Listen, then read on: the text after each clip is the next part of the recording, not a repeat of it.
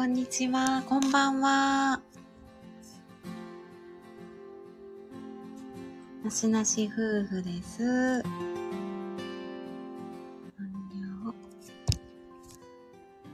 えー、今日は今までの収録を振り返ってみようライブということで、収録200回行きましたライブですね。以前から、えー、告知というか、ちょこちょこ話してはいたんですが、あの、ライブとか告知以外の収録で撮って配信していた、この収録分ということでカウントして200回っていうところで、えー200回行きましたので、なんか思いついてやってみたという感じですね。こんばんは、皆さん。まだ、まだどなたも入ってないかな。うん。あなたなたも入ってないんですね。まあ、まったり、まったりちょっとまた、夫婦で話しましょうという感じで、今日もね、行きたいと思います。だから今日はちょっとマサさんが、あの、マサスキッチンをしながら、料理をしながらのライうん、ブ。ちょっとね、途中、うん、途中でできるかな？うん。あーまあまあ。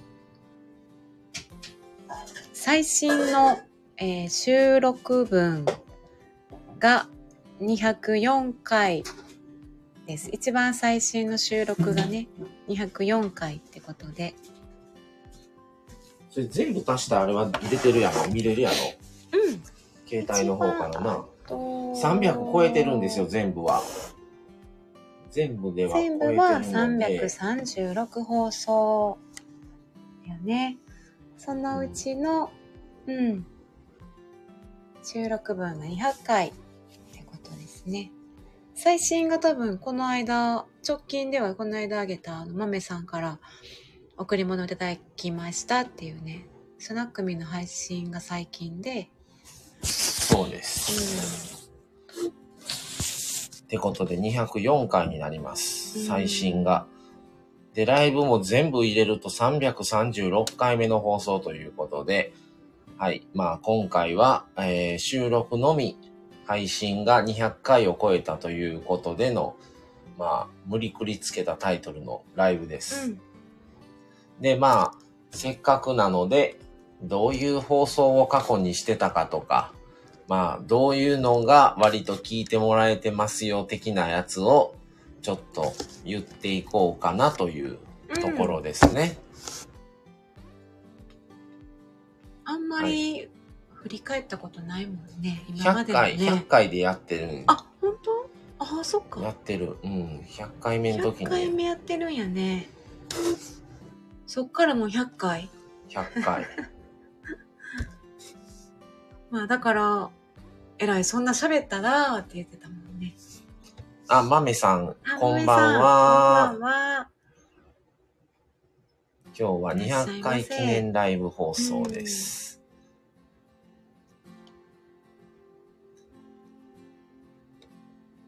ありがとうございます。そんなおめでとうございますいうほどの、あの、あれではないので、あ、国士さんもこんばんありがとうござは。います。豆国士さん。あ豆の話題もありがとうございますということでざいえいえ、もうあの、いいネタを提供していただきましてありがとうございます。ありがとうございます、まめさん。ハート。なんかこの10月で1年半でプチリニューアルっていうタイミングで、なんかたまたまじゃないけど、たまたま200回も行くねってなったから、うん。もじゃあ流れでそれもライブ今月はライブ月間をやや勝手にやってたので、ライブがすごい多いということで、えー前回100回記念、えー夫婦雑談っていうのも放送しております。何を喋ってたんやろ。これは3月3日です。えー、そうなんや。あ、豆さんが、国士がお礼を言いたいそうです。わあ、国士さん。200回すごいおめでとうございます。ありがとうございます。ありがとうございます。す。うんまあ、このままの調子でまた300回も、あその、記念ライブができればと思ってます。すごいマイペースでね。で、今日は、うんえー、どういう過去の、あ、コーヒー感動していました。今日与えました。あのーまあ、コーヒー美味しかったあですって国士さん。わあのね、ヒロさん経由でね、何店舗か連れてってもらったり、もらったりしてるんですけど、あの、二人の中で話し合った、話し合った総合的には、もう、大山寺を飲んでると間違いないやろうっていう話で落ち着いてるんですよ、今。で、彼は結構ね、地元の鳥取の方でも飲んでたり、まあ、兵庫県でももちろんとか、大阪とか、結構ね、いろんなところに行ってる人とかのあれを飲んだりしてるんですけど、で、その中で、なんか僕にも合うようなところを紹介してもらったり、連れてってもらったりしてて、で、その中で2店舗に絞って、その2店舗を飲んでたら、もう、もうどれも基本美味しいんですよ。もう、レベルはね、それなりにどこの店も高くって、そのレベルの高さを超えてるようなところはどこやっていう話で、なってる中の1店舗が大山寺やというふうに2人の中では思ってるんです。まあ、好みの問題もあるのでね。なので、あそこはもう。飲みやすいし、あのー本当にね、あのーどっちかと言うたら、あのーカフェとかではなくて、焙煎室なので、本当に、あのーイートインぐらいの、ちょっと座って飲むぐらいの場所しかないので、お持ち帰りがメインのところで、いくつかもうそこの大山寺の焙煎所からも何店舗かカフェにおろしてたりもするぐらいなんで、あそこはレベル高いと思ってます。うん。マメさん、ガチ勢のタイプ。ガチ勢やね。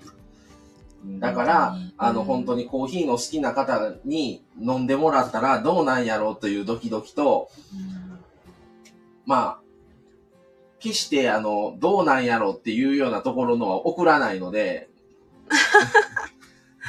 うん。うん。だから本当に好きな人が飲んでもらうとどうなんやろうっていうね、うん。思いで送らせてもらいました。うん。もう、マメさんと国士さんもね、本当にコーヒーいろんな、うんそう、美味しいコーヒー飲まれあてい、るお塩さんこんばんは。あ、どうも、エポニキさん。、あエポニキさんもこんばんは。お塩さん、こんばんは。ありがとうございます。国士さん。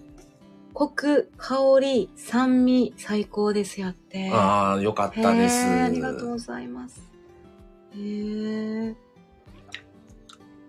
で僕はあんまりね、うんコーヒーす。自体がね、あんまり体質に合わなくて、あんまり何杯もね、飲めないんですけど、それでも、大山寺のは、あの、比較的ね、飲みやすいし、美味しいと思ってるので、うん。あの、じゃあもうね、今回送らせてもらって飲んだので、ぜひ今度来ていただいた時は、ガチに店舗に行っていただいて、一緒にね、はい、っていう、関西にお越しの際は、はい、うん。うまいね。っていう感じです。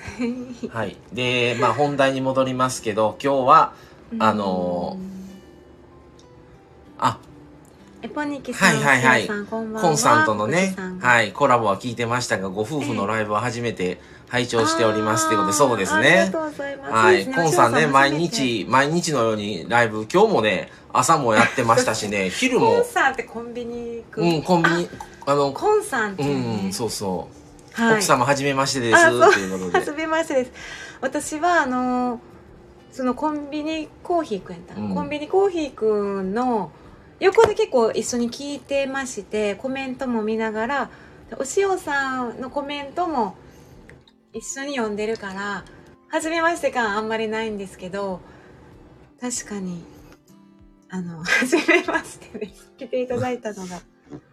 そうなんですよ。だから、あの、もう、マサさんコンビニコーヒー今好きやもんね。もう毎日のように、今日、昼は、まあ、あの、なん、なんか中途半端な時間に昼やってて、それは、あの、仕事終わってから通知と、ちらっとだけね、あの、一瞬だけ被って休憩が、でも、もう全然入ってないですけど、一瞬だけ聞いても終わりましたけど、聞いてらしたんですね。今日そも、うはい、朝もされてましたね。ははいい。うんあブラックハットさんこんばんはお久しぶりですはいお久しぶりです。ありがとうございます。あこにきさんもご挨拶ありがとうございます。しおさんもお久しぶりです。お久しぶりですね。お元気ですか？ブラックハットさん。はい、今日は、あのーちょっとね、せっかくこの200回記念っていうことで、どういう過去に、この1年半、去年の、えー4月からこのスタンド FM スタートしまして、収録配信のみの回数が今日で204回になるんですけども、まあ過去にどういうことを、あのー話してきたのかっていうことをちょっと振り返ろうと思って、今タブレット2台でやってます。で、1台、1台 iPad でこうやって喋りながら、もう1台 Android のタブレットがあるんですけど、それでアナルティクスを調べながら、今日はちょっと、こんな話もしてたんですよっていうね、うん。ことを、これアナルティアナリティクスっていうのが結構ね、あのー視聴回数で選べたり、新しい順とか古い順とか、順番を変えれるんですよ。え？そうなん？第1回目、えこれ今第1回目から順番ほに変えてんけど、うん。で、まあ、どういう話をしての、してたのかっていうことで、あの、去年の4月からのちょっと振り返りも含めて話をしようと思ってます。この間、確かなんか、なんか、い、えー再生回数でちょっと見てたよね。うん。再生回数。ずっと基本再生回数でね、、多い順でいつも見てますもんね。で、多い順で見て、どういうネタが、あの、視聴されるのかなっていうのをね、ちょっと気にしたりしながら、、うんうんあ、の、ネタを考えたりはしてるんですけど、新しい順、古い順、再生回数。で、今ちょっと古い順にした。まあ、第、第1回目が自己紹介、とこのスタンド FM を解説にあたってっていうことで、うんその話をまあ第1回目はしてましたね。こうれ、ん今のところ視聴回数2位なんですけど、あ、そっかそっか。2位。うん。あーうんうんうん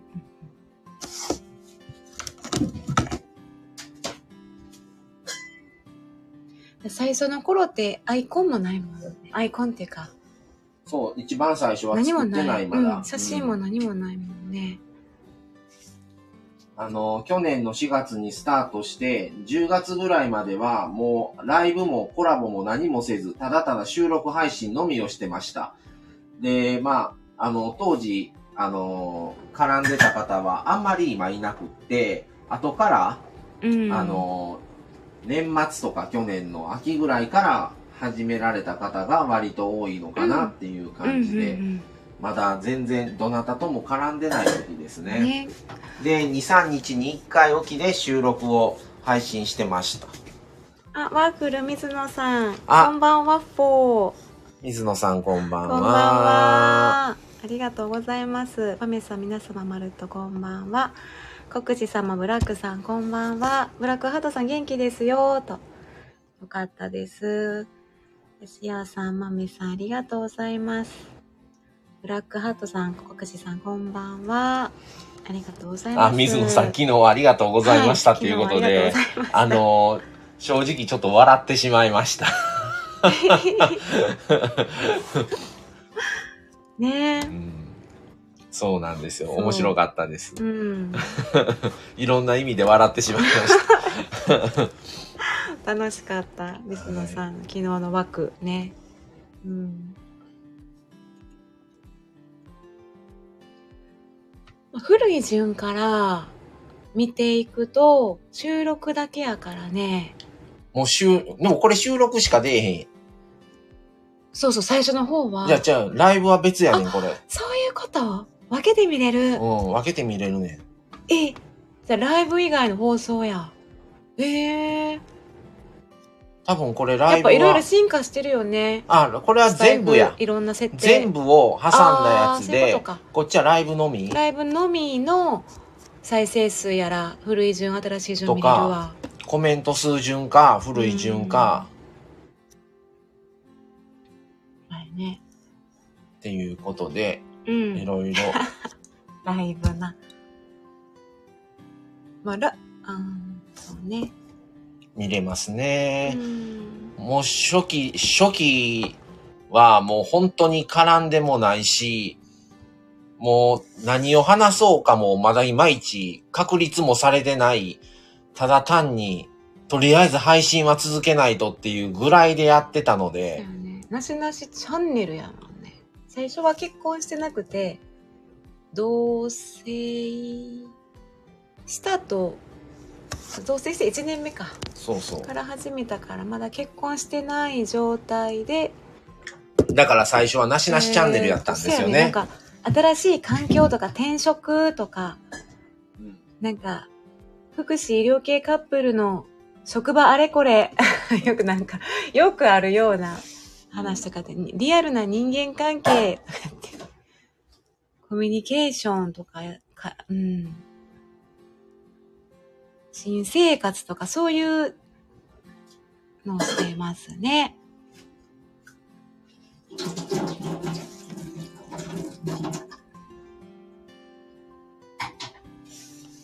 うん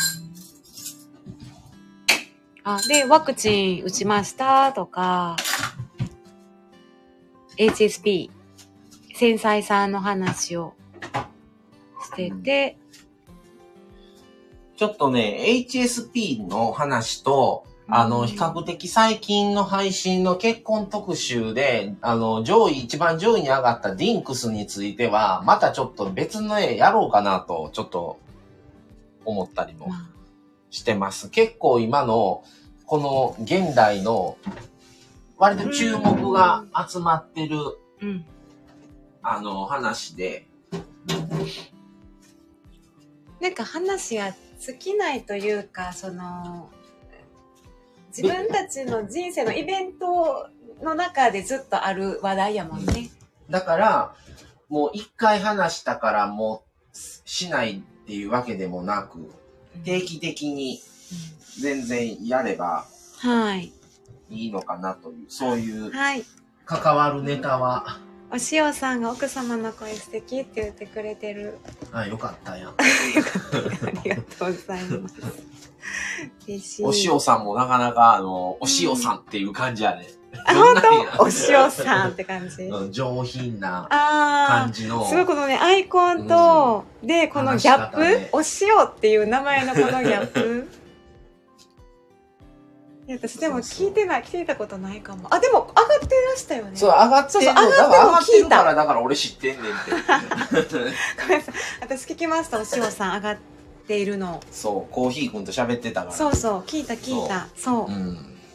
そう。口は悪いですよ口は悪いですよ。そうやん。そう。してらした。また多分今日も、あのーうんまたコーヒーくんがやるから、やコーヒーくんラライブやったらまたお塩さんそこに。お塩さん、そこにおる。国石さん、ワッフル水さん、こんばんは。ワッフルさん。国石さん、こんばんは。ワッフォー。ちょ、水野さん、テンション高い、今う。日。うんん。なんかやったんかな。なんかやった。はい。国井さん、ワッフォー。ワッフルさん、ワッフルさん。お塩さん、はじめましてですね。はい。水野さんもあれですね、ワワッフルでもう安定したんですね、うん結局いろいろ。あの、メロンン。パンとかいろいろメロンパンやら、あの、何？何言った？クロワッサン？クロワッサン クロワッサン。バームクーヘンもあったしまあ、、バームクーヘン水野にもなってましたけどね。もう、ワッはい。フルで落ち着いたんですね。ねワッフル水野さん、昨日あんなことしたのでテンションがおかしいままなんです。え 奥様には大丈夫でしたか？ー、大丈夫。家じゃなかったらしいから。ああ、そうか、うん家じゃなかったわ。何の話やねん。めっちゃ怪しくないこの話。一体何をしたいんやら。ワッフルで安定してました。ということでした。ありがとうございます。よかったです。はい。で、えー、っと、何これ？じゃあ、これを再生数で見たらどうなるのかな？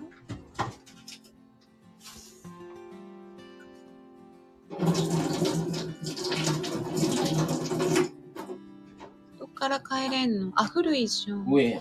うん、左上。再生数以上。あ、だから一番目はもうこの塚原夫婦愛を語るっていうのがずっと一番やね。あ、タミさんこんばんタミは。さん。こんばんは。ありがとうございます。あ、タミさんのアイコンめっちゃ可愛い。そうそう。新しく変わったんや、最近。う。うんん。タミさんにまたアイコン、またアイコンをそのうち作ってもらおう思って。んワッフル水野さん、あ、タミさん200回おめでとうございます。パチパチありがとうございます。はいもう無理やりまたこんな記念会収をね、してるので200。トータル配信うんすいま336。せん無理、無理くりね、いつもなんやら記念やらなんやらバースデーやらして。100、100いった時の方が嬉しかったな。3、3桁になるっていうあ貫禄。そういう感じね。ほんまやね。うん。まめさん、たみさん、こんばんは。国士さん、たみさん、こんばんは。ワッフル水野さん、たみちゃん、昨日はありがとう。昨日はね、ゆったり聞かせてもらい、あ、そう、10ミニッツね、10ミニッツライブでをね、されてたんですよ。まめさん、アイコンかわいい。これかわいい。たみさん、まめさん、国士さん、ミスニー。えー、まめさん今日からハロウィン仮装ですあなるほどねハロウィンだからだうんかわいい猫ちゃんほら黒猫ちゃんあ、微妙に変わってるよ。そうよ、うん。あの、え洋服からね。えうん。水にこちらこそ。そうでしたね。まめさん。40ミニッツになってましたね。4クール。10ミニッツ4クール話されてたから。もう、タミさん実際にうん。会ってるやんか。うん。このアイコンのタミさんとうん。実物タミさんってどうやろな。でもなんかちょっと似てない？そう猫あのね猫？猫ではないけど。猫ではないけど猫っぽいなんかうん。人懐っこい感じは雰囲気は、雰囲気はなんか、あのーうまくこう入れてる気がする。このアイコンに。うんうんうん。まあ今、このアイコンだけじゃなくて今までのその、うん。あれが、その絵の、あええのね、うんタミさんって感じ。うん。そうそうそう。黒ひょうって言われてる。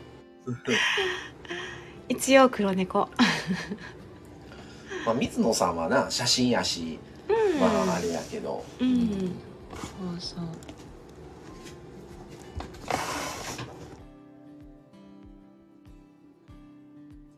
その気に入ってる過去200回放送した中で、うん結構気に入ってるは話とかある。話気に入ってる話でも私多分初めてその結構ネタネタ集めというか話の構成を考えたりどう話そうかなってで結構20分ぐらい喋ってたんがうん。あの現代女性の話のプレッシャーのなんか現代の女性が感じるプレッシャーの話はうん。なんか結構下準備して話した気がする。ああ、そう。結構それはほんまに初期。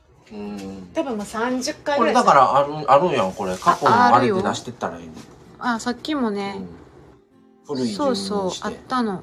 そうそう。でこれはその時見てた YouTuber さんからっても影響を受けたかな。あ19回目や19回目の配信で現代女性が感感じじるるプレッシャャーとの向き合い方みたいなのをあ結構なんか喋ったら長くなっちゃって。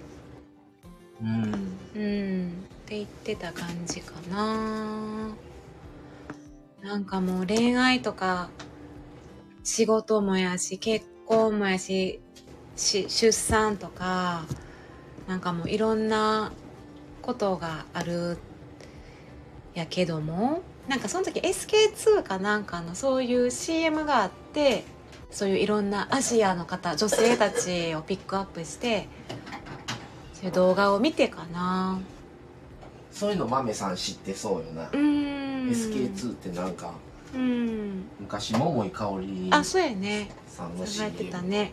やったっけ SK2 のイメージ。SK2 テレビないから最近は知らんけど、昔は。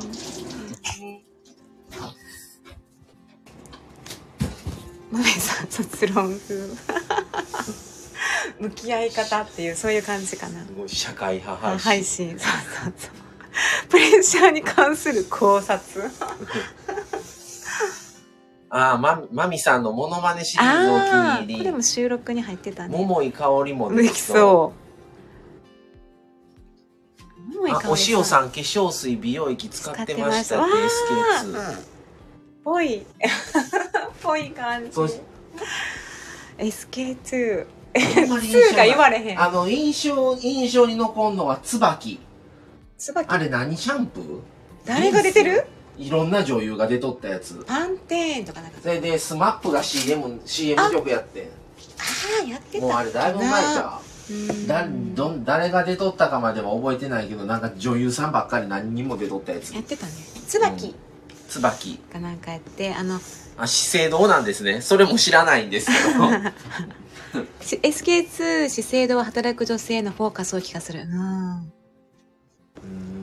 なんかワンランク上って感じの感じかな。そう椿結構高いって聞いて聞いたことある。そうやね、知らんけど。SK 知らんけど。知らんけど。化粧水臭かったです。そうなんですか？うねん吉尾さん。椿は。SK2 は知らんけど、そうこの化粧な美容うん基礎化粧。タミさんお塩さんお久しぶりですって。あここつながりあったよね。そうなんや。うん。あ椿資生堂だね椿って豆さん。ワッフル水野さん日本の女性たちみんななんなん？ビデラビデラビテラ臭ってなんなん？あーピテラジオね。詳しい。なんか聞いたことあるけどどんなにの匂いなんやろう。ピテラ臭へえ日本の女性たち、うん、ビテラ臭いんすよね。口悪かった。お塩さん口悪かった。どんな匂いなん？それビテラって。どういう？いや臭いんですわあれ。みたいないやどんなんやろう。でも臭いの嫌じゃない？か普通に例えるあれはないの？なんかえ？男性も分かってるような身近な匂いってないの？いや。なんか食べ物腐らした匂いとかね。納豆とかそういうのじゃないんやろうけど 例え例えとして。いやー納豆の匂いなんて嫌だそんな。お塩さんほんとくしえ化粧水かしら何？そういうのでやってんのにそんな匂いするって。え唾液みたいなほんまですか？あとなんかわからんけどドモホルンドモホルンリンクルの印象も強いわ。工場でよく作ってる CM が流れててなんかお試しセットいくらとか言ってやってるやん。ドモホルン今今は知らんけどやってんのかどうか。ドモホルンリンクルは、うんっていうなんかそういう。ドモホルンリンクルもよう CM やっちょってとたでウィスパーボイスでさうん。麹系唾液みたいな発酵ってほら麹あー。えー、どんなそういう感じなんや。なあ。うんやばそうだ化粧水ってうん。水野さん使ってる時肌褒められたけどもう使ってない。そうなんや。あそうなんや。いやお肌にはいいんですね。ピテラドモホルンは時間とお金がある人が使いそう。へえ。ほんまやな。タミさんマメさんビューティーカウンターでお試ししてみてください。もっとなんか肌に優しいのないんかな思うわ。男性。男性は肌が強いとかっていう、その思われがち。女性は肌が弱い。男性は肌は弱くないっていううんうん印象うん。がなんか強い気がすんねんけど男性でも俺みたいに肌が弱い人用のんとかなんかそういうのもちょっと考えても男性言ったらもうなんかビオレみたいな一択みたいな感じで。いやまあああるっちゃあるんだけどねちゃんとねあタミさん。あマメさんじゃない。マミさん。ありがとうございます。あの化粧水とか化粧品売り場のカウンターでね、工程があ、今ね、無印使ってるんですよ。お塩さん、僕ね。夫婦で無印なんです、うん。今。あそう。無難に無地の敏感肌用とか、そう私まさに今敏感肌用ね。男性もまあ私ね本当にお肌があれでもねマサさんと付き合い始めて間もなく多分仕事のストレスもあったんかもうボロッボロでお肌がボロッボロでもう妖怪みたいやったよね。でそれがもう5年ぐらいぐわっ続いてもうなんかもうすごいの真っ赤やしブツブツやしで痛いぐらいになってきてでもニキビ単純なニキビじゃないんよね。妖怪みたいやったよね。なんかちょっと今落ち着いてきたんやけどでも無視にしてマシになったかな。無地は大体、まあ、やばかった。で皮膚科行ったけど出された薬もなんかやっぱりもうなんかもうまた炎症みたいなのなって真っ赤になって。まあ、あと夜勤もあんまり良くないまあわな。ね夜勤とかしてもいでもあれ痛くなるほどさ何もしてないのにさやばいよね。無印はいい無方やけど印まあ無印やからほんまになほとんど何も入ってなさそうだけどタミーさん性別気にせず合うやつ探した方がいいですよってことですね。男性化粧品も最近多いみたいですね、まあ増えてはきてるマクレルスさんうん、その男性化粧品用っていう、うん。うん。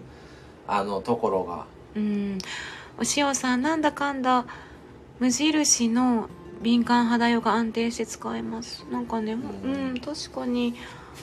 安心はあります。マメさんがおっしゃってたんかな？なんか変なあのアルコール何やったかな？変なんが入ってえっとそう前にないのよ前には。そうマメさんが使ってたのが合わないからどうでしょうっていう話にだいぶ前になった時にうん。あの無印一回どうですか？言うてあうん。の話あでマメさんのチャンネルの方で一回言ってあげたんよ。うん、うん。その成分をね痛いのつらい。いや無地も入ってるは入ってるねんけど強くないみたいな感じやったんかな、うん。無地は。そう。でもちょっと落ち着いてきたんです。よかった、う。んそうストレスは結局内面的なものなので外からやってもなかなか治らないですよねとお塩さん。その通りなんそうですよ。なんですよね食事変えると落ち着く時もあったり。うん。食事を、食事を変えると、っていうことはもう、もう、マサズキッチンの腕にかかっとるということそうやで。でよろしく。よろしく。そういうことやで。お肌のお肌がその証やで。マサさんのお料理。マミさんもね、意外とね、好き嫌いあるんでね。どどこがある？え何ご飯？うん。ご飯の？まあ、好き嫌いというよりは、あの鳥の鳥の、うん、うん、皮とかまあ、皮、魚の皮とかも食べへんあまあ。ね皮類残す、うんでもさそれ残さへん俺食べるからなほ。んま？俺食べてるやん、いつも。すっからかんにしてやろ。すっからかんにしてるからよく食べるなと思って食べる。えでも残すもんじゃないの普通で食べてる。割れんねん、あれ。え？割れんの食べる人とうん残す人で分かれんねん。でもそれって好き嫌いに入らんくない？まあな。マメさん一応ね、あんまり同じ料理が重ならないようにはしてるんですけど、うんまあまあね、言ってもやっぱり僕もね、限界があるもんで。まあいろいろ、あの、出すようには、うん最近ちょっと魚が少ないから、魚せなあかんなと思っとるぐらいですけど。マメさんタミさん。タミさんそこ大事だよね食事。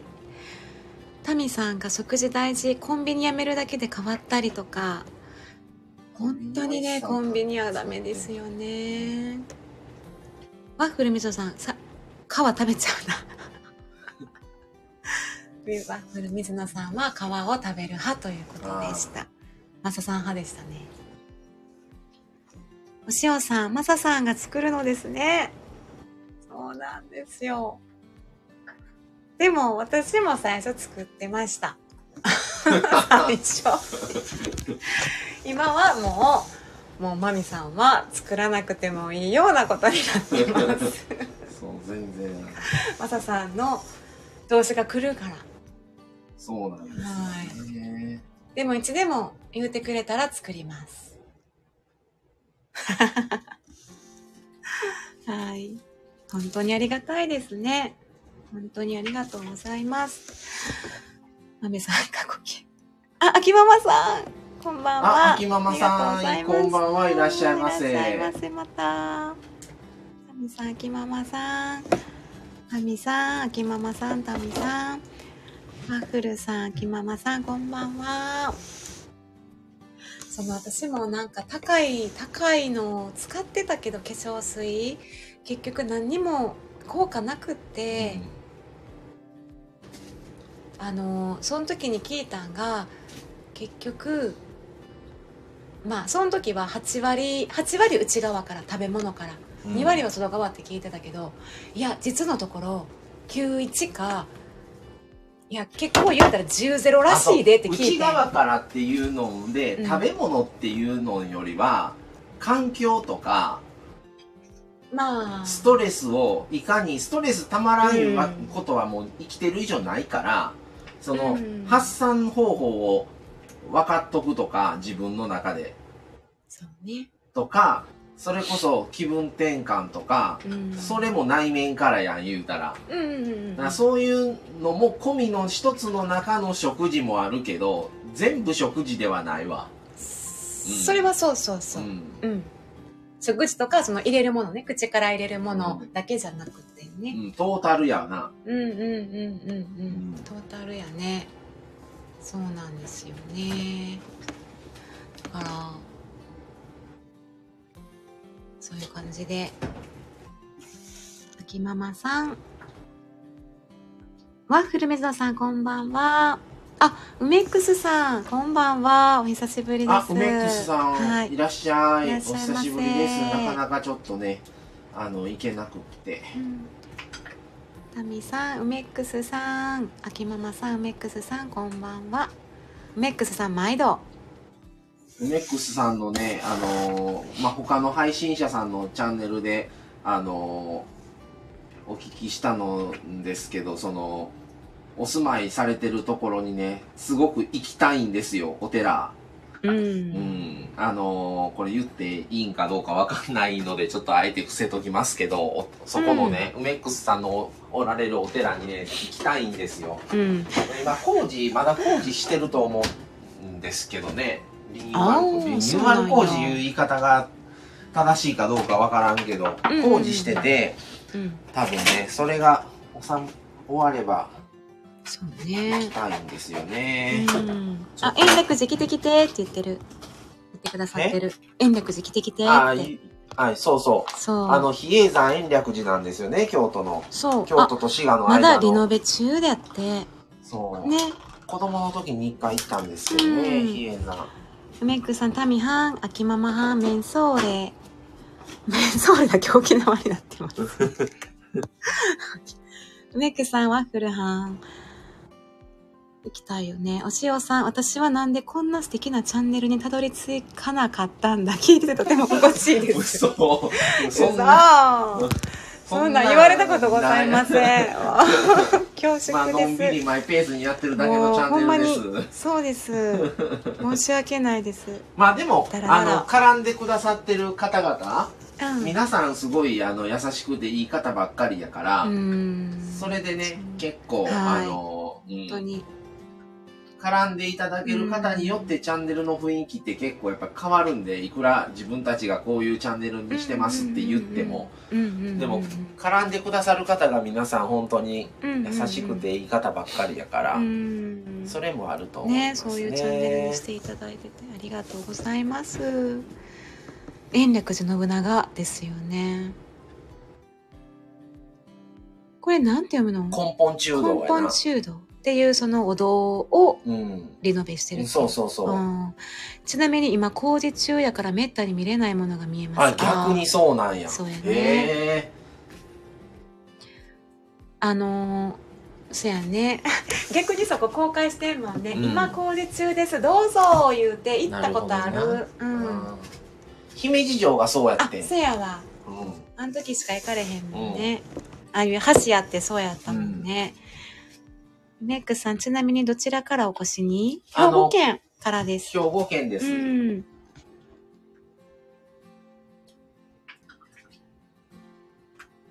延暦寺とか世界遺産工事中に見れるのは稀だよ。ほんまに、その時しか見れませんもんね。うん。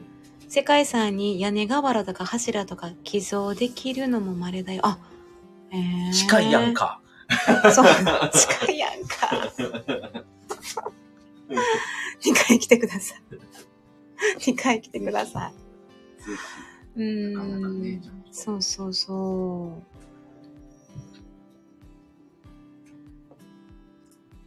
あ、わしも伊丹に住んでました。ええー、そうなんですか。ねええー。うん伊丹、伊丹もいいとこですよねう。ん伊丹にある、もう、あ、でもメックさんおられた時はないかな、もうなかったかもしれんけど、うんよく伊丹にあるあの、あそこのタリーズの カフェ行ってて、あん、あれ伊丹や。そうやね、落ち着くね。落ち着く。伊丹に昔本社があるリーマンしてました。へえ。ターリーズなかった。あれタリーズやんな。あの、うん、タリーズ。まだ新しかったからそれはなかったかもしれんな。ちょうどね、あのー、えー、天宝線かな？天宝線っていう道路があんねん。天、うん天ヶ崎宝塚の、天ヶ崎の天と宝塚の宝って書いて天宝線っていう道路が道路があんねんけど、多分その天宝線沿いやったと思う。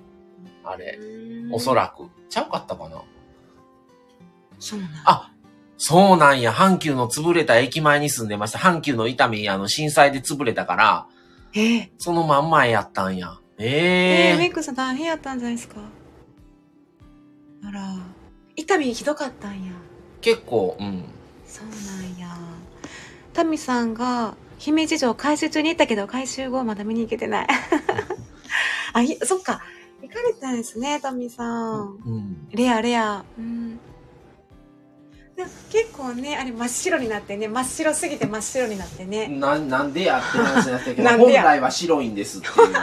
白鷺城っていう名前が。白すぎるやろなって。白鷺城いう名前やからね本名というか、そあれは。白鷺城やね。それが汚れてあの色になったっていう汚れね。いや、本来はこんな真っ白やったんですってなってて、でもまた汚れていくからうね。んもう何年か経ったもんね。またぜひぜひ。はあ、タミさん。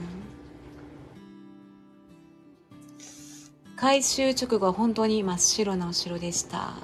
ね天宝線の店の店長をしてましたって。そうなんですね。そうそう。そう、秋ママさん近いから、あの、お近くなんでね、し白鷺城。今は少し白さが変わりました。白さやっぱ変わるってわかる真っ白すぎて気持ち悪いと思ってますって。ねえ、おっしゃってましたもんね。ラストサムライでトムがお世話になりました。うんえ、どこどこ？白鷺城？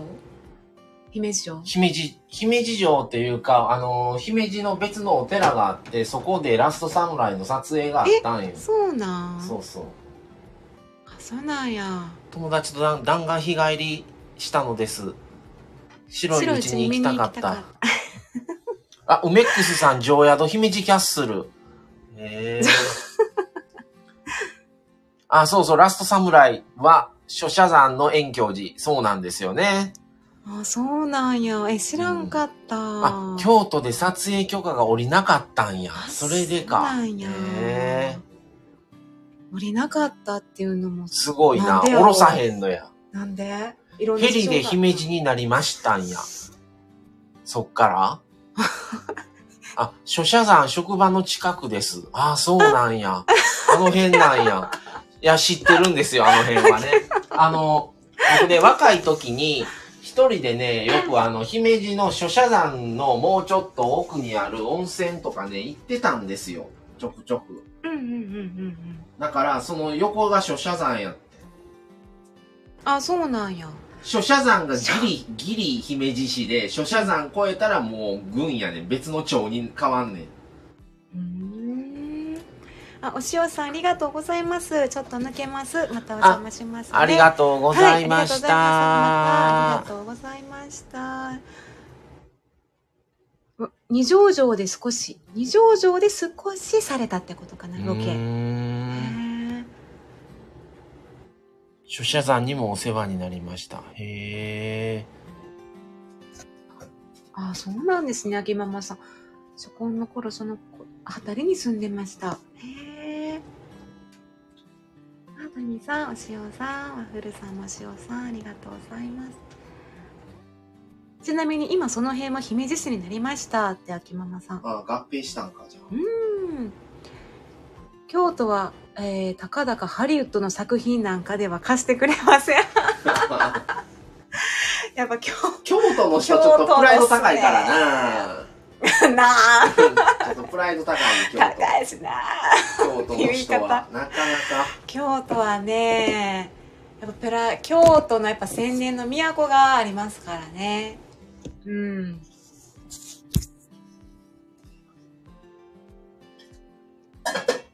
あ、のー京都に上が、上がってきたんやね、みたいな。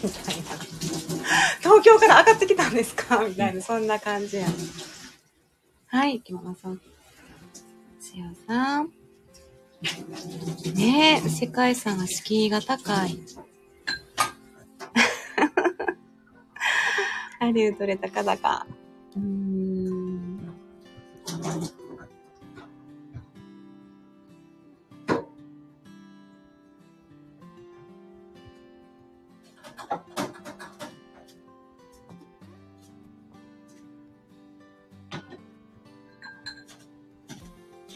いいですよ。それで話がだいぶそれましたけど、えーっと、あと配信の中で、まあ僕個人的に好きなのはもうまあご存知の通り僕は車が好きだから車ネタは結構ちょこちょこもう配信回数とか聞いてくださる人とかも気にせず喋ってんのはもう基本車ネタはそうですね。そうですね。梅ックスさんが時代劇には少しは貸してくれるくらい。京都は、京都はね、公家の文化だから。えー、街中、街中歩くと皇室関係者とぶち当たりますって。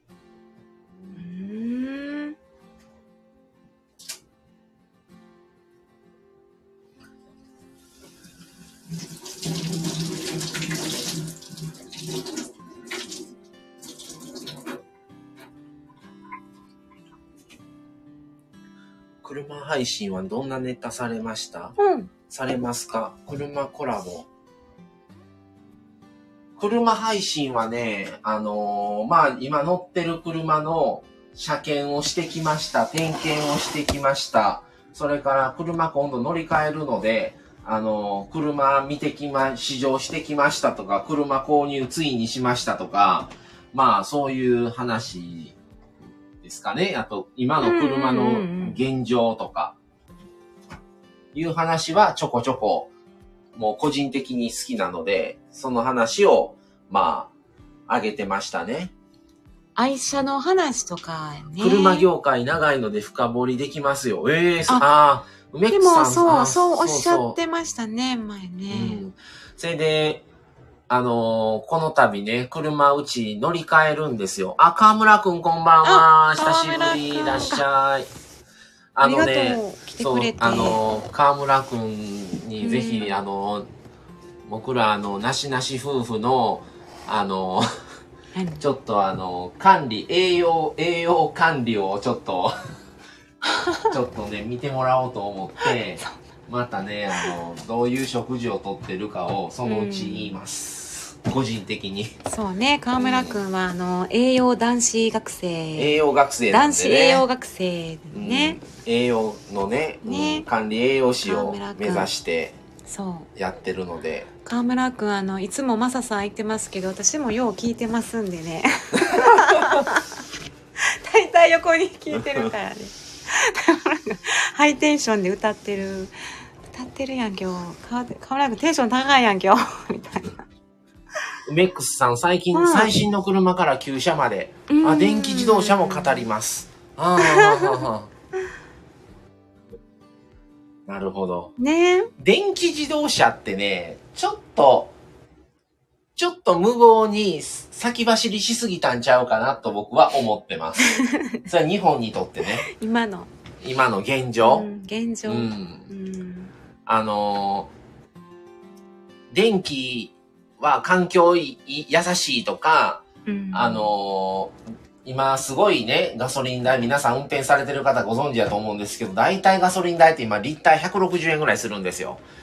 だから、電気は安いし、っていう、いいとこしか言ってこなかった。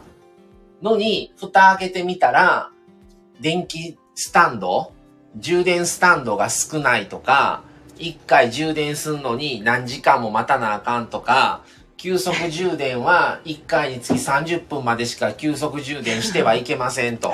それが例えば10%しか増えなくってもそれで終わりだということ。それと車の本体価格がめちゃくちゃ高いのと、スマホのバッテリーと同じように、やっぱり使ってると、どんどんバッテリーが消耗してくるので、減りが早くなるとか、なんか消耗早そうだ早ね。い。で、早くなるどんとどん、価格もね、安くなるもんね。下取りもぐんと下がっちゃう。それで、この世の中電気不足 めっちゃダメダメ、っていダメ出うしばっかり。ので、で、なんか冬とかは、なかなかバッテリーがたまらないらしいですね。電気はダメ。あ、寒いとそうなの。エアコンつけたらバッテリー半減します。うんあらまあ。もう行ったらそこから帰ってこられへんなるね。だから、どっか旅行行くにしても、充電スタンドがどこにあるかを把握をした上で行かないといけない。で、行ったら行ったで、充電スタンドって 北海道でも1台しかなかったりするから、もうその時点で他の車がば充電してたらもう使えない。すごい時間ロスよね。っていうことを考えると、ハイブリッドってすごいなって思いますね、いろんな意味で。電気、まあ、うんガソリンでもちろんね、あの、ガソリンを、あの、給油して走るけども、電気をそれで、まあ言えば、車のガソリン、あの、エンジンを回すことで、バッテリーが溜まっていって、で、まあ、エンジンだけやったら、ちょっとパワーもあれだし、燃費も、だから、ちょっとそれのお手伝いをするというかね、アシストするっていうので、いや、ハイブリッド考えた人はすごいなと思ってますけどね。ヘッドライトは熱が溶けない LED。今全部だいたい LED になってきてる、どの車も。あの、全然消耗が違うから、北海道で死にます。日産のリーフはゴミみたいな値段になります。うーん、はいはい。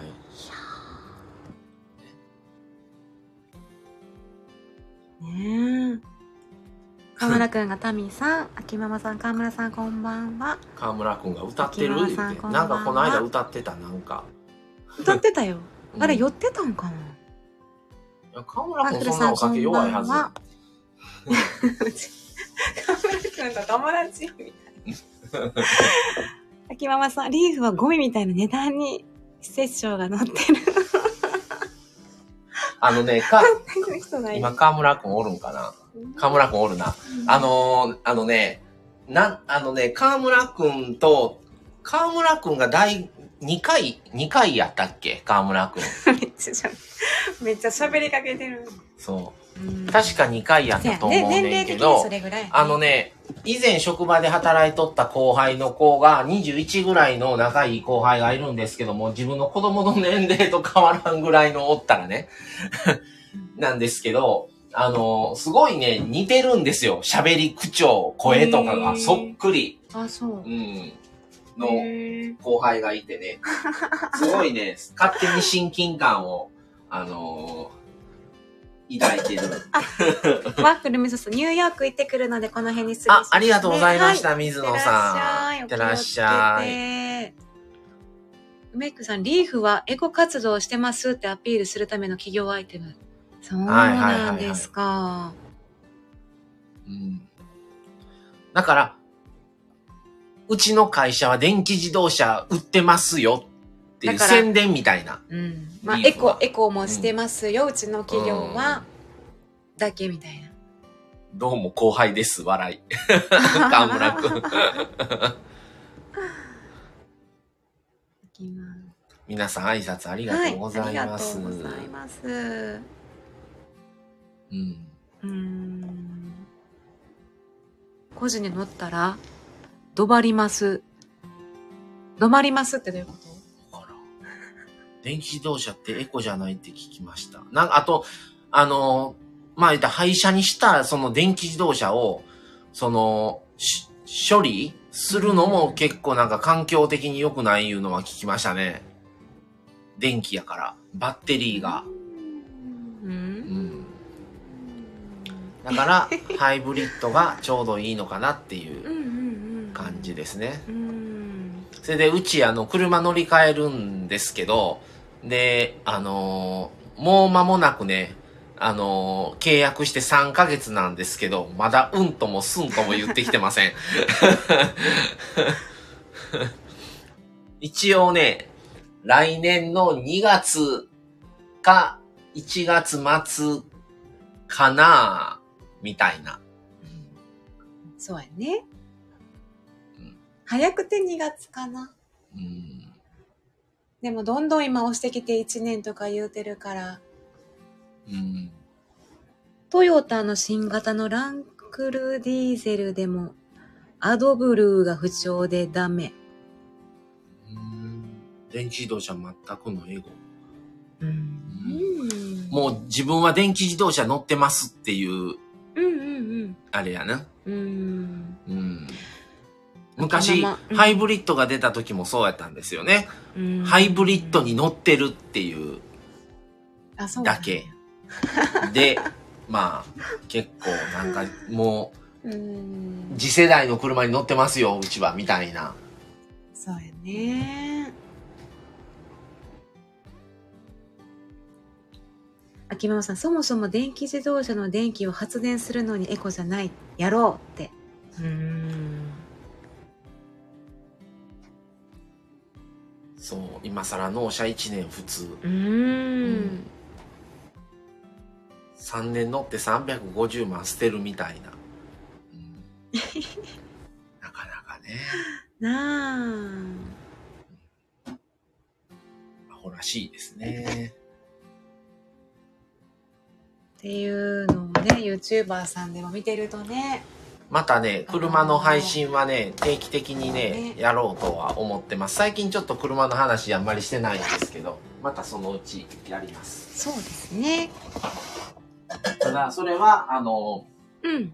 一人のタイミングの時にやると思います。マミさんはその辺は、いまいちあの、ちょっとわからないので、車そう。ね。一人でしか配信できないタイミングの時に、それだったらはい自分しか話せない内容ってだったら車かなっていう感じになるので、その時に車ネタまた話します。ちょっと最近ね我が愛車もちょっとお疲れモードになってきてるので、そうやね。そうあんまあれ続いたらちょっと一回ほんままた見てもらわなあかんな。それならアルファードの人気グレード乗るのが一番。もうそれぐらいの値段出してさ。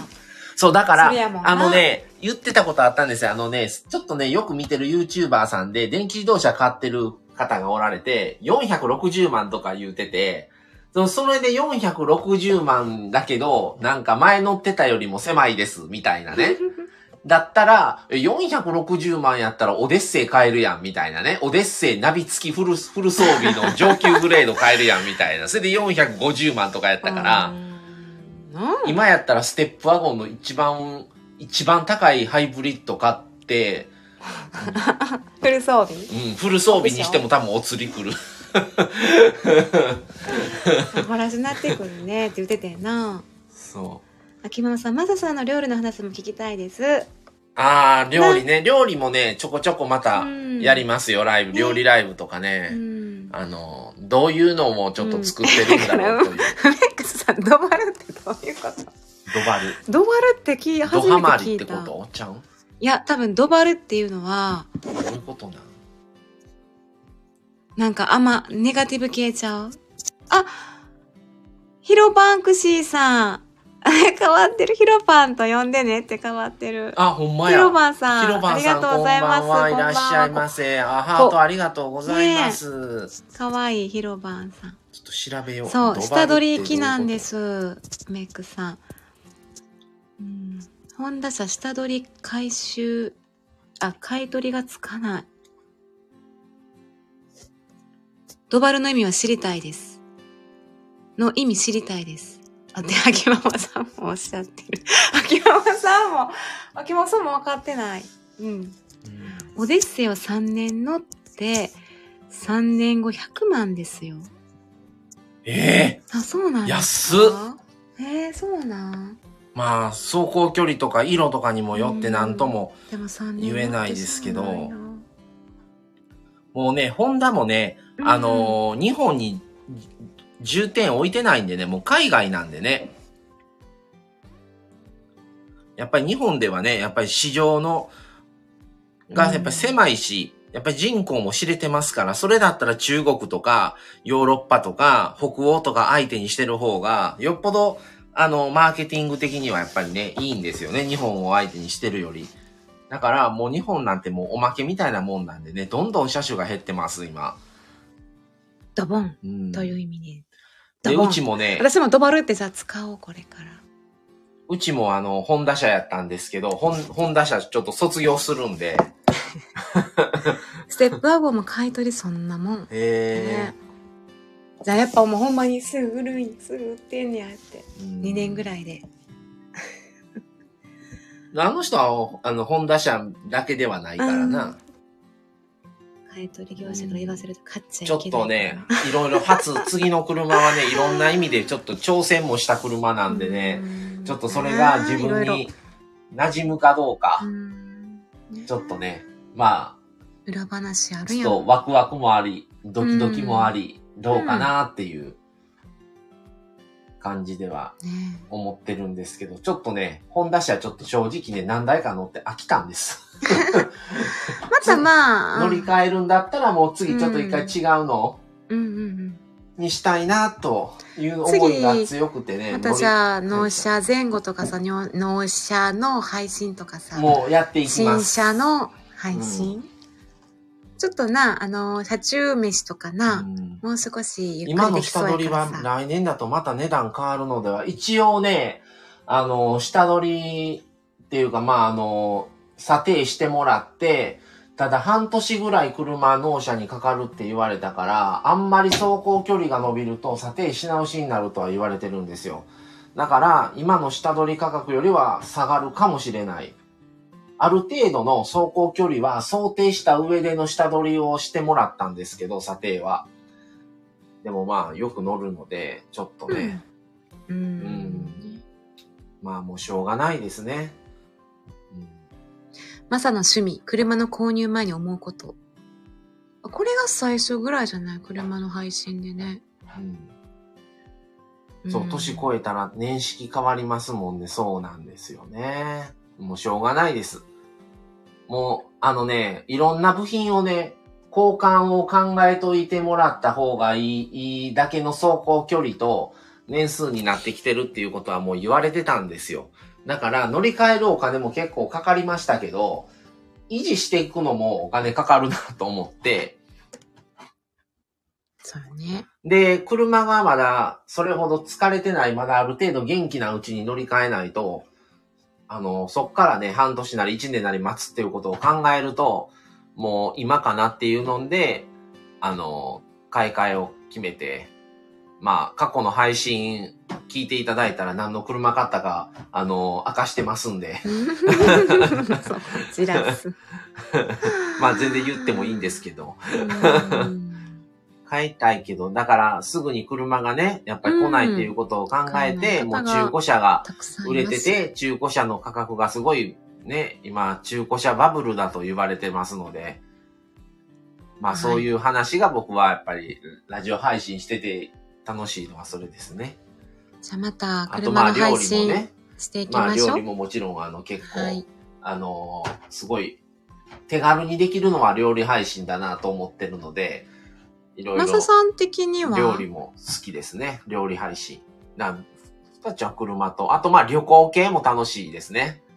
え、一番お気に入りの配信は？一番お気に入りっていうの、あと HSP かな。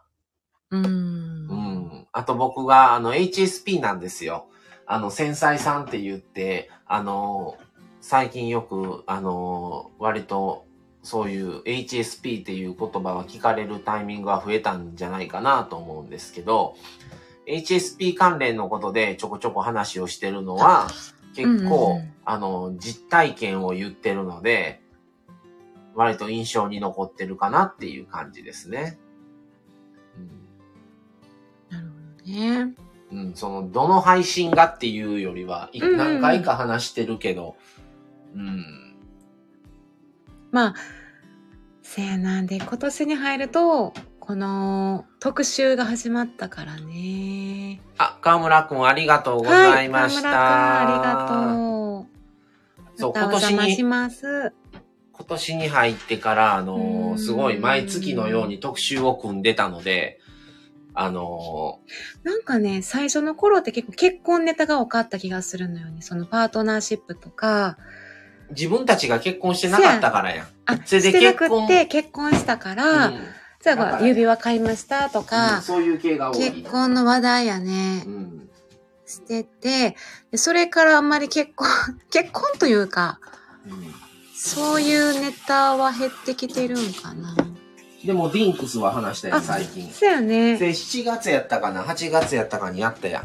またディンクスのディン話クするスがやった結婚特集やったんが8月やったっけ ?7 月やったっけでやってるそうやん。、そうそうそう。うん。そうやね。結婚特集その時にやりました。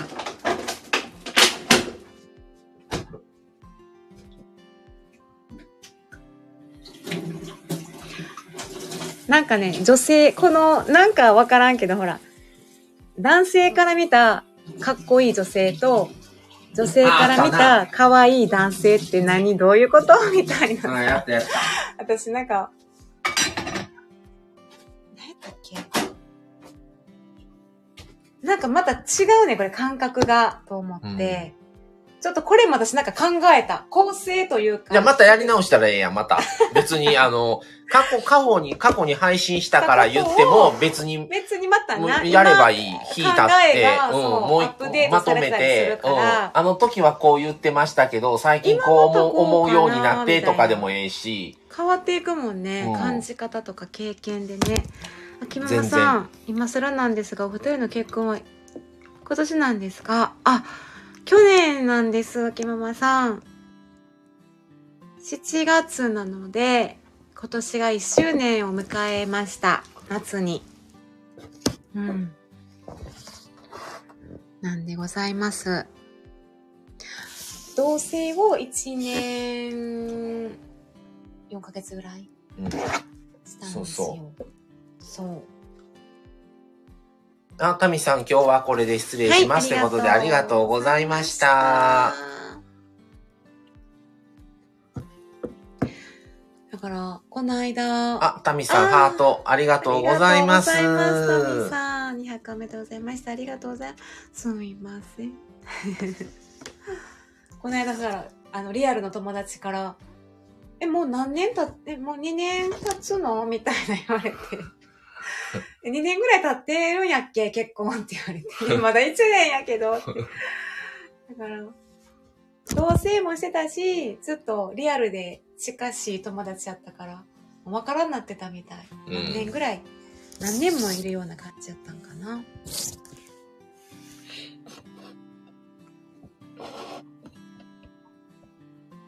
身の丈についてとかね。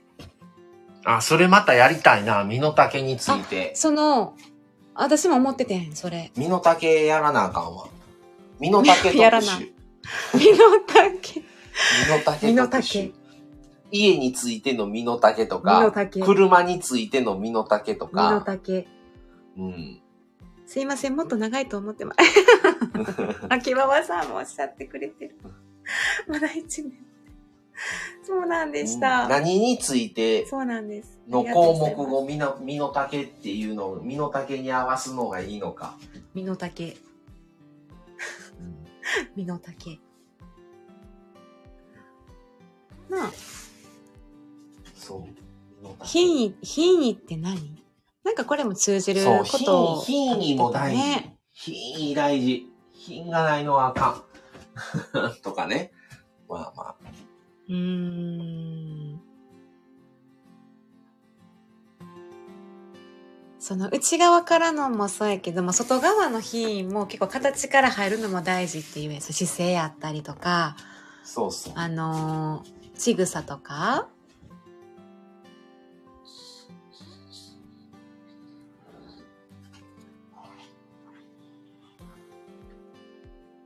あとは、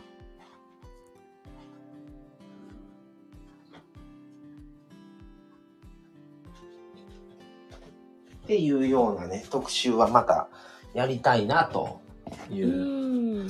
まあ特集ほどにせんでも前編後編とか、短編みたいなんにしてもいいし。そうやうん、ね。3回分とかぐらい。うん。やったらもうちょっと気軽やし。うんうんうんうん。もうダラダラダラダラ7話8話も続けてんのももうしんどいし、聞く方も同じような話やしってなってくんのも。うんちょちょっとコンパクトに特集をしていってもいいんじゃないですか？うん。とか。うん。あんまりなんか、夫夫婦の、なんやろうな、よくわからんねんけど、夫婦、でも結婚特集もしたし、なしなし夫婦特集もしたもんね。うん。うん。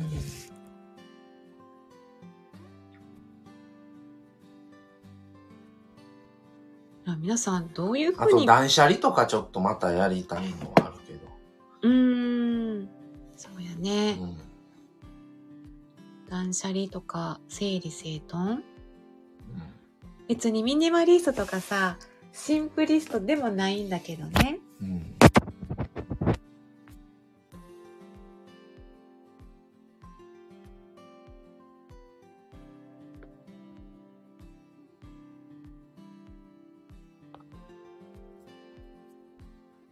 とちょこちょこ多分すると思うのは、その介護系とか、うん。エンディングノートというか、その就活系とか、まあ仕事につながる分野になるから、そういう話をちょこちょこあるかもしれない。気づいたこととか職場で感じたことの延長みたいなことで。うん。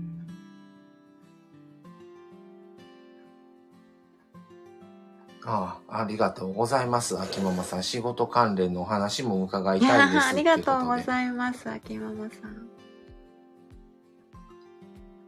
そうなんですよね。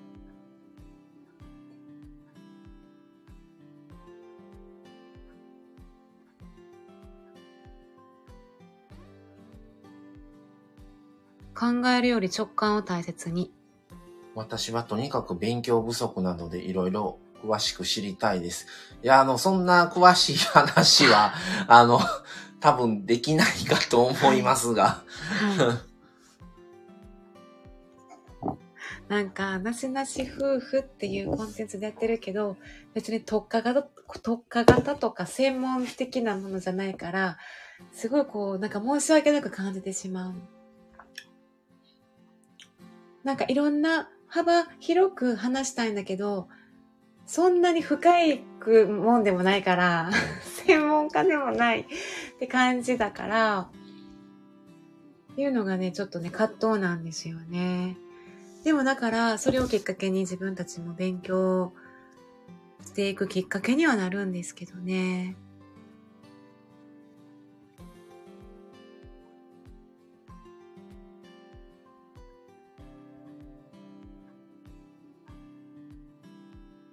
なんかでも、なんだかんだ、その生と死シリーズの時も思っやったけれども、自分のお墓やったり葬式やったりどうするエンディングノートどうするとかどうやって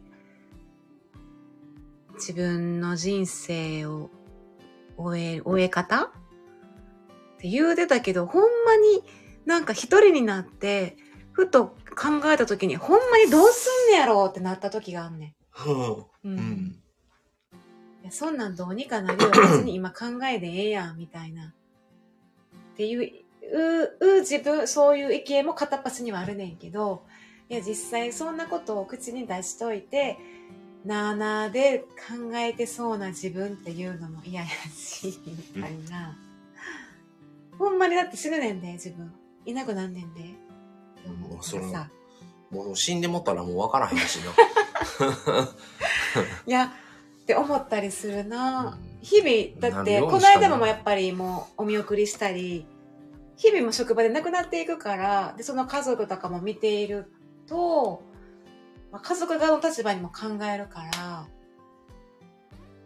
ってなるとね、かんふとね、立ち返らされるみたいな感じ？うんうんっていうか。っていうのをね、あそういうのも話していきたいと思いますが。うん。うん。はい。あ、1時間15分経ちましたので。あそうですねもうちょっあともうちとょっとで終わりましょう半までする？今うん20分やから。うんうんうんうん。うん。という感じですね。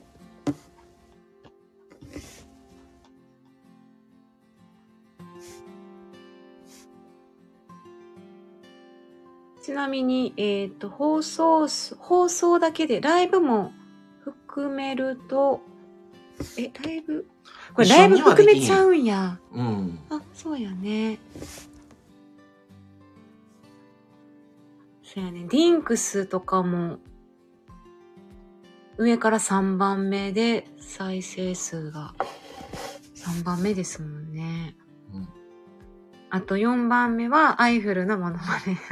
いや、違う。どれどれ？違うで。これだって、収録。再生数のあれやろ。うん、そう。一番聞かれてるのから、上から見たらさ。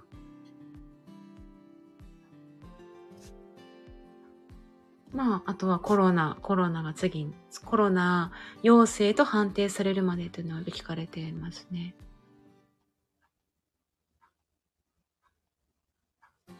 うーん。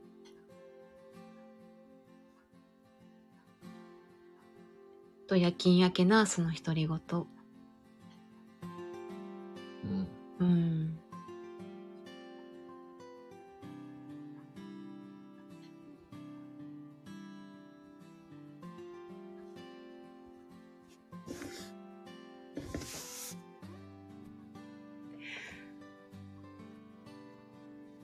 なんかの時に、あと、スタバの話もちょこちょこしてるやん。そうやね。うん。スタバは定期的にやってますね。行くからね。うん。旅行に行くと、もう行くもんね、そこのね。そこの地元のスタバにね、行きますからね。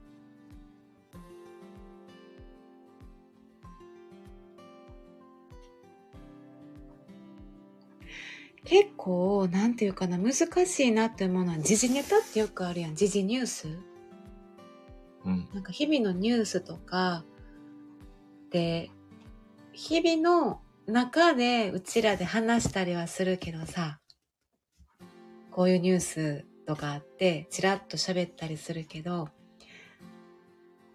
なんかもうそれって自分の感覚やし、自分の一意見でしかないし、なんかでもそういうのをこういうのにまた流すのって違うなと思うもんな。まあ、内容にはそうよるけど。あテーマによるねうん。重いテーマやったりあの結構センシティブな内容やったりするとねうん。なんか話してることって多分いろいろあるんだけどじゃあ何を収録流す？みたいなは常に考えてるかもしれないね。うん。秋ママさん面白い。あ毎日いろんなニュースがあるので掘り下げては難しいかもしれません。本当そうですよね。一日だけでもいろんなニュースが飛び込んでくるから。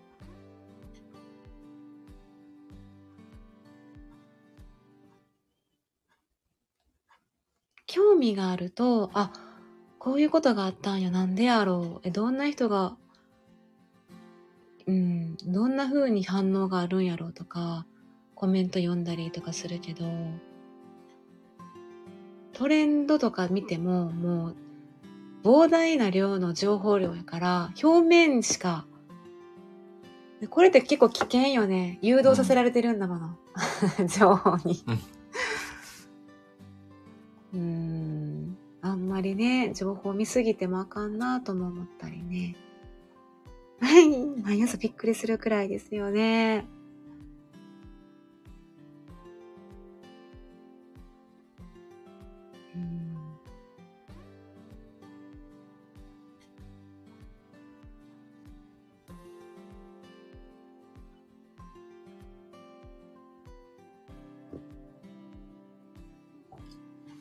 ございますね。まあ、今でうん。200回やから300回の時はまあ来年の半、春ぐらい。うん、半年で来た。100回から200回になるまで、3月からうん。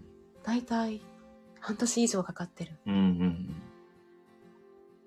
だからまた来年。うん4月ぐらいになるんだよえそうやね。まあ、ペースを、これがのペースやったらってことやね。秋ママさん、先日は、富士山からバスで下ってる最中に、あ、バス横転してお一人の方亡くなったとかありましたね。うーん。なんか時々こんな、なんか怖い、というか、かわいそうな事故のとかニュースがね、あると、ちょっとね、ショッキングですもんうんね。うんうーんなんか、すごいいろんな側面から見たりするんだけど、え、これ家族やったらどう思うとかなんか自分がもし家族とかやったらとかなんか、いろんな立場から考えると辛い。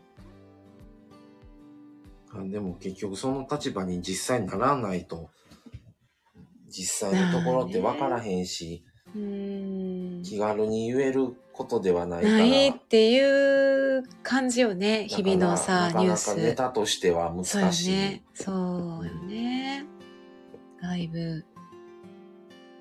だね。うん毎朝こんな事件、事故を放送してくれますからね。本当に、だからね、やっぱテレビ、テレビだけじゃないけども、SNS でもほんまに同じようなニュースが溢れてるんですけど、まあテレビを見ないっていうのは、一あの一つの理由はそれですね。その結局ね、自分にとって必要か必要でないかっていうのが選べないので、もう情報型みたいになってしまって疲れてしまうんですよ。だから、もう別に、もうそれはもう、ヤフーニュースで知れるし、もうその程度でっていう話ですね。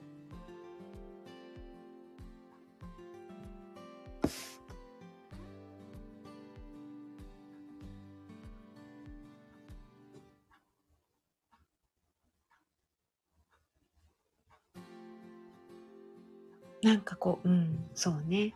試されてる感じあるよね。なんか、うんなんか、そうなんですよ。試されてる感じ。うん。ね。ですねって、秋ママさん。よくね、ほら芸能、あのね、いろんな不祥事とかあるけれども、ね、関係、関係ないんじゃないから、いちいちそこにこう感情揺さぶられるとね、うん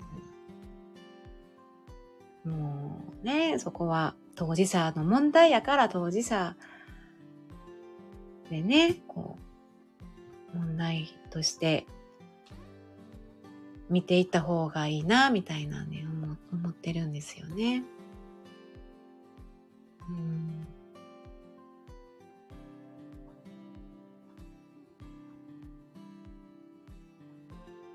この後はライブはまだありますね。今月。